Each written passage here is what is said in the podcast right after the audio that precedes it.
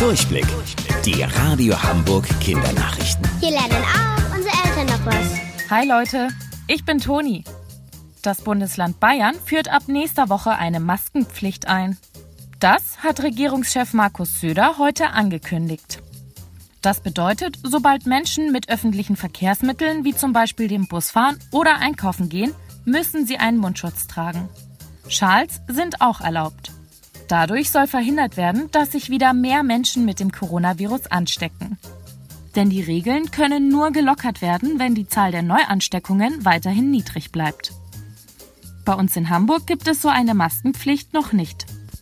Trotzdem hat unser Bürgermeister Peter Tschentscher am Wochenende in einem Interview mit uns gesagt, Ich kann mir auch vorstellen, dass wir irgendwann zu einer noch strengeren Vorgabe kommen, aber derzeit gilt ähm, dieses als Empfehlung, weil wir ja momentan noch in einer Situation sind, in der ähm, die Distanzen noch gut äh, einhaltbar sind. also, wenn ihr eine Maske habt, dann setzt sie lieber auf, wenn ihr mit euren Eltern oder alleine draußen unterwegs seid.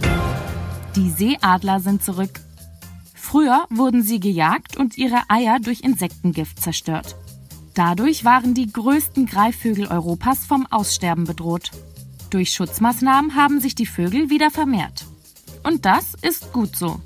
Das Projekt Seeadlerschutz meldet 118 Reviere in ganz Schleswig-Holstein. Und da wurden letztes Jahr 135 Babys gezählt. Aktuell brüten sie wieder neuen Nachwuchs aus. Seeadler sind übrigens leicht zu erkennen, denn sie sind sehr, sehr groß.